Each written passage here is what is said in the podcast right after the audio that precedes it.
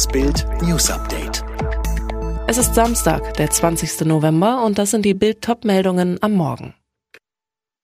Politik diskutiert über mögliche Impfpflicht.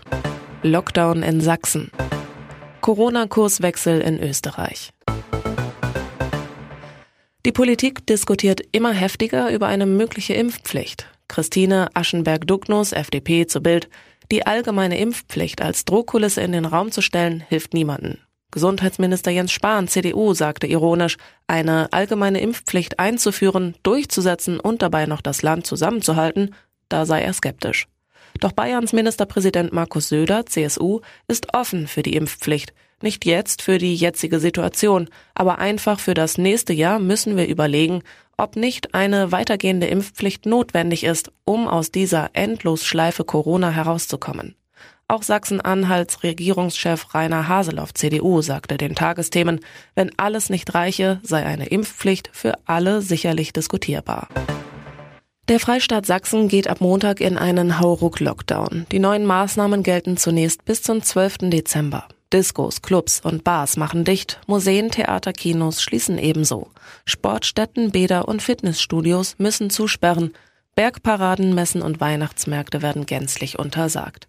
Alkoholausschank in der Öffentlichkeit wird verboten, Beherbergungsverbot für Touristen, keine Zuschauer in Stadien, Geisterspiele bei RB, Aue und Dynamo. In der Gastro gilt 2G ebenso wie im Einzelhandel. Erhebliche Kontaktbeschränkungen gibt's für ungeimpfte. Erlaubt sind nur Treffen mit dem eigenen Hausstand, dem Partner und einer weiteren Person. Bei einer Inzidenz über 1000 gelten in Landkreisen oder Großstädten für ungeimpfte von 22 bis 6 Uhr Ausgangssperren. Schulen, Horte und Kitas bleiben offen.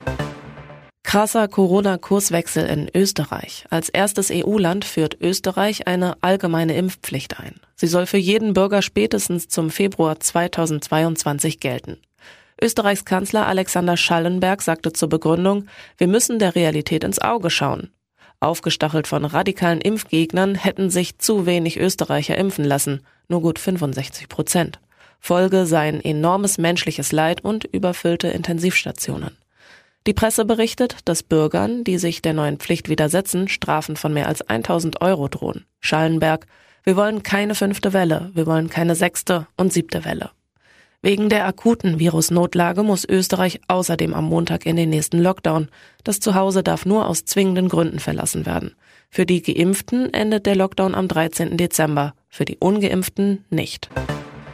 Es brannte, Böller knallten, tausende Chaoten wüteten am Freitagabend in Rotterdam. Die Menschen protestierten gegen die von der Regierung angestrebte 2G-Politik. Videos zeigen, wie die Polizei Warnschüsse abfeuerte. Laut dem niederländischen Sender NOS sollen zwei Menschen durch die Einsatzkräfte angeschossen worden sein. Genaue Details sind allerdings noch unklar. Die Einsatzkräfte in Rotterdam teilten in der Nacht mit, dass die Lage mehrfach so gefährlich und bedrohlich war, dass sich die Polizei nach Warnschüssen zum Schießen gezwungen sah. Außerdem habe der Bürgermeister die Erlaubnis erteilt, Wasserwerfer einzusetzen. Die Beamten würden viele Fragen zu Fotos und Videos erhalten, auf denen zu sehen ist, wie ein mutmaßlich angeschossener Mann zu Boden geht. Dazu schrieb die Rotterdamer Polizei, wie und von wem er verletzt wurde, ist noch unklar. Nach tödlichen Schüssen auf Demonstranten bei Antirassismusprotesten in der US-Stadt Kenosha ist der Schütze Kyle Rittenhouse in allen Anklagepunkten freigesprochen worden. Der mit einem Gewehr bewaffnete Rittenhouse war im August 2020 nach Kenosha im US-Bundesstaat Wisconsin gereist, um dort Geschäfte vor Plünderern zu schützen. In der Stadt war es zu teils gewalttätigen Protesten gekommen. Bei Auseinandersetzungen erschoss Rittenhouse zwei Männer und verletzte einen dritten schwer. Rittenhouse ist weiß, ebenso wie seine Opfer. Seine Anwälte argumentierten vor Gericht, der Teenager habe in Notwehr gehandelt, weil er von Demonstranten angegriffen worden sei. Der Prozess war politisch höchst aufgeladen, da er im Zusammenhang mit den Black Lives Matter Protesten vom vergangenen Jahr stand. Die Befürchtung, nach dem Freispruch von Rittenhouse könnte es erneut zu gewaltsamen Protesten kommen. 1 zu 2 in Augsburg. Der Rekordmeister und Tabellenführer FC Bayern München geht nach vier Ligasiegen in Folge ausgerechnet beim Kellerclub Baden. Im Gegensatz zu Bayern kämpfen und spielen die Augsburger am absoluten Limit. 23. Minute. Bayern wehrt eine Flanke zu kurz ab. Im Rückraum parauscht Petersen heran und knallt den Ball mit einem Vollspann Dropkick ins lange Eck. Führung Augsburg. 35. Minute. Jago flankt herrlich von links in der Mitte, kopft Hahn gegen die Laufrichtung von Neuer ein. Der krasse Außenseiter liegt tatsächlich 2 zu 0 vorn. Im ersten Saisonpflichtspiel ohne Josua Kimmich wirken die Münchner ideenlos und träge. Hat die Kritik am Katar-Sponsoring und der Corona-Wirbel um Kimmich sowie die infizierten Süle und Stanisic doch Spuren hinterlassen? Immerhin, Lewandowski macht auf Vorlage von Müller per Volley immerhin noch das 2 zu 1. Mehr passiert aber nicht. Verloren. Alle weiteren News und die neuesten Entwicklungen zu den Top-Themen gibt's jetzt und rund um die Uhr online auf Bild.de.